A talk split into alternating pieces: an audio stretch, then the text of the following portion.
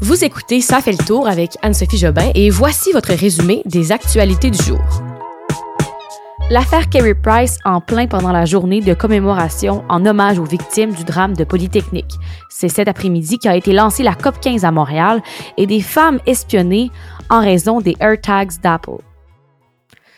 Bon mardi tout le monde, j'espère que vous allez bien, que vous passez un, beau début de semaine. Aujourd'hui, euh, la COP 15 qui est lancée à Montréal, c'est ce qui retient l'attention dans l'actualité, mais ce qui retient surtout, surtout l'attention, c'est Kerry Price. Alors, sans plus tarder, allons-y, je vous raconte tout ça. Alors, voici vos actualités du jour. Nous sommes le mardi 6 décembre 2022.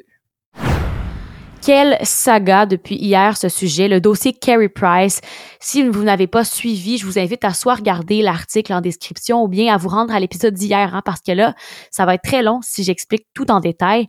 Mais disons que pour faire une histoire courte, aujourd'hui, il y a encore eu un rebondissement dans ce dossier, qui euh, touche Carey Price et son appui à un organisme pro-armes à feu.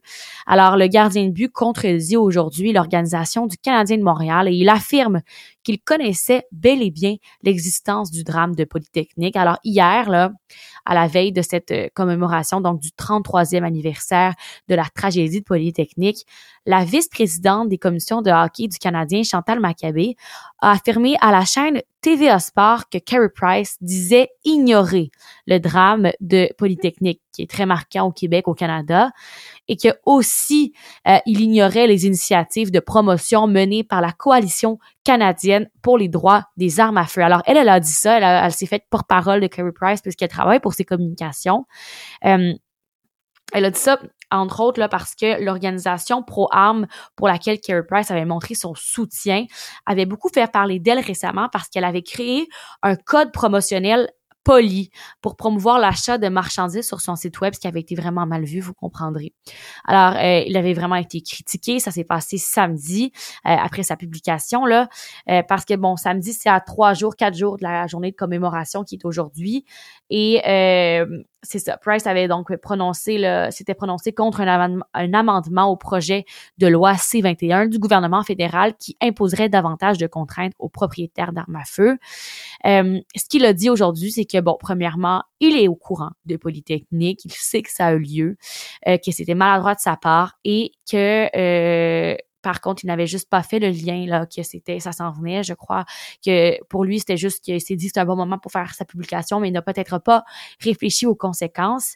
Euh, par contre, il dit qu'il n'a pas changé d'avis euh, sur sur ce qu'il pense des armes à feu au Canada. Et euh, c'est sûr que par contre, comme je disais, ça n'a pas été fait dans les bons moments parce que là, toute l'affaire Kerry Price, ça prend toute la place dans cette journée qui est supposée être vraiment une journée de commémoration en hommage à ces victimes du drame de 1989. Euh, donc, une saga qui c'est pour qui dure depuis, depuis samedi. Puis là, je pense que c'est la dernière journée qu'on en parle, mais c'est sûr que c'est pas super bon pour euh, la réputation de Kerry Price pour les Canadiens de Montréal. C'est cet après-midi qu'a été lancée la COP 15 à Montréal. On peut le dire là, euh, c'est sûr que cette COP-là, ça accentue la pression sur le gouvernement Legault parce que bon, ça a lieu au Québec. Surtout quand le chef de l'ONU euh, a lancé son discours d'ouverture en disant que l'humanité est devenue une arme d'extinction massive. Hein. C'est quand même fort comme propos. Je vous rappelle que le but de cette convention de l'ONU, c'est de renouveler le pacte mondial qui est destiné à freiner la disparition des espèces. Et déjà là, c'est même pas lancé parce que je dis que c'est lancé, mais on lance la COP ce soir, mais officiellement, c'est le 7, donc demain que la, COP, que les discussions sont entamées. Euh, donc, euh, c'est pas lancé officiellement encore et déjà là, les, négociations sont déjà bien euh, entamées pour la COP 15. je vous rappelle que ça va rassembler 196 pays quand même et c'est considéré comme une tentative cruciale pour parvenir à un nouvel accord sur la sauvegarde des écosystèmes mondiaux, euh, aussi pour les plantes, les animaux qui en dépendent et le projet porte le nom de cadre mondial de la biodiversité pour l'après 2020. Alors, c'est très, très important. Aujourd'hui, le ministre canadien de l'Environnement et du Changement climatique, Stephen Guilbeault, a fait un discours où il a dit que la lutte pour protéger la nature n'a jamais été aussi importante que maintenant. Et euh, il a aussi rappelé que son gouvernement s'était engagé à protéger 30% de son territoire d'ici 2030. Et euh, il a aussi précisé que ses efforts ne se concentrerait pas seulement dans le nord du pays, mais aussi dans le sud, hein, où vivent majoritairement les Canadiens. On est très peu dans le Nord. Euh, et aussi, il y a eu un discours de Justin Trudeau, discours qui a été interrompu par des manifestants euh, pendant là, en, direct, ça s'est fait. Euh, il y a aussi François Legault qui a fait un discours et qui a donc annoncé là à l'ouverture la création du plan nature de 650 millions de dollars pour faire face au changement climatique et aussi au déclin de la biodiversité sur son territoire. Je vais juste mentionner pour préciser que on n'est pas à la COP 27, on est à la COP 15, donc c'est plus la biodiversité que les changements climatiques, mais c'est sûr d'une manière ou d'une autre, c'est un peu euh, relié. On va finalement déposer le projet de loi qui doit mettre fin à l'obligation du serment au roi pour les députés de l'Assemblée nationale.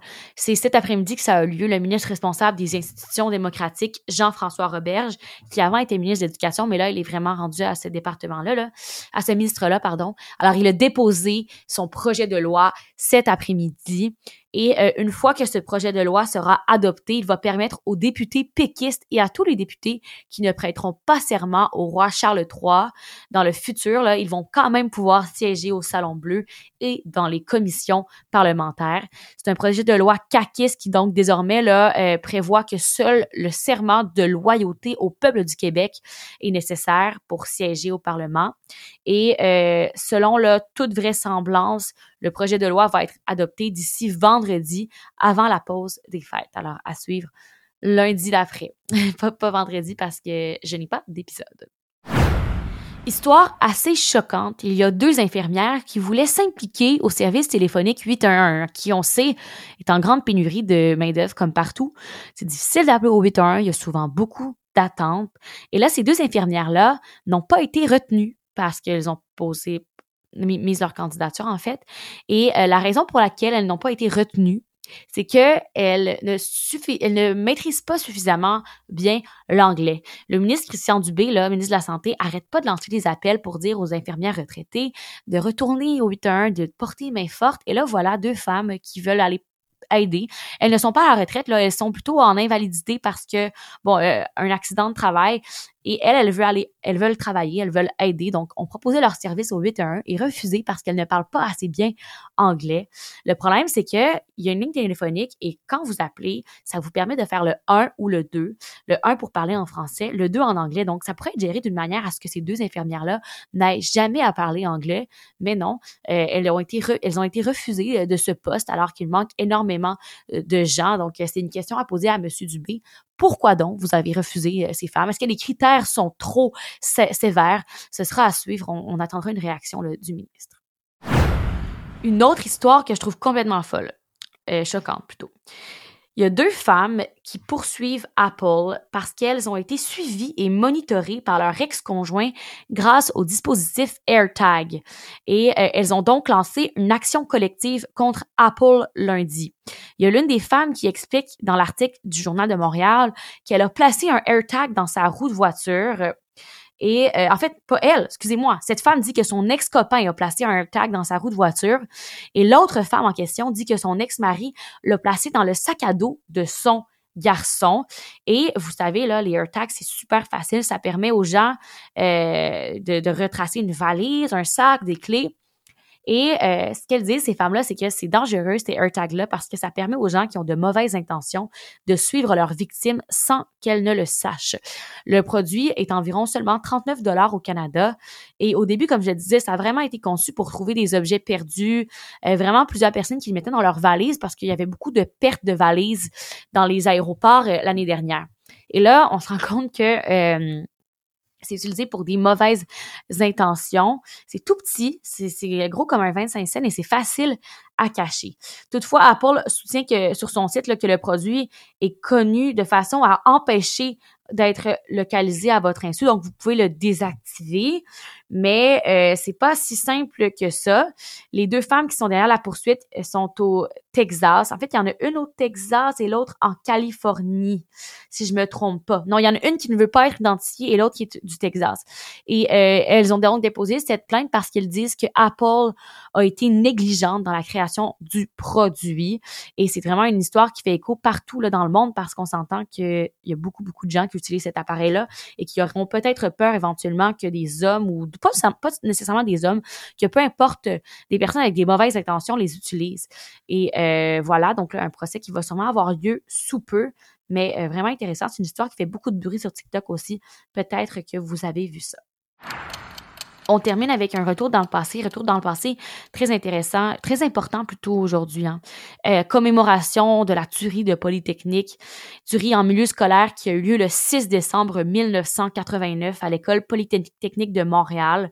C'est Marc âgé de 25 ans, qui avait ouvert le feu sur 28 personnes, tuant 14 femmes et euh, qui avait aussi blessé 13 autres personnes, 9 femmes et quatre hommes. Il s'était ensuite suicidé et euh, c'est un féminicide là, qui s'était perpétré en moins de 28 minutes à l'aide d'une carabine obtenue légalement. Voilà pourquoi le débat sur les armes à feu revient encore, fait encore surface aujourd'hui, comme il le fait toujours, parce que c'était une arme légale. Donc, euh, vraiment, euh, c'est une date qu'il faut, il faut falloir en parler à chaque année jusqu'à ce que les choses changent parce qu'il y a des tueries, malheureusement, il y en a encore en 2022. On en voit beaucoup aux États-Unis et on n'est pas à l'abri. Et voilà, c'est tout pour l'épisode d'aujourd'hui. Petit message pour vous dire que euh, le podcast prendra une pause le 15 décembre. Euh, jeudi prochain, ce sera donc le dernier épisode de la saison 2. Donc, euh, soyez à l'affût pour, pour cette semaine et la semaine prochaine parce que je continuerai de vous accompagner en fin de journée pour vous donner les nouvelles du jour. Et nous, on se dit à demain. Bonne soirée tout le monde.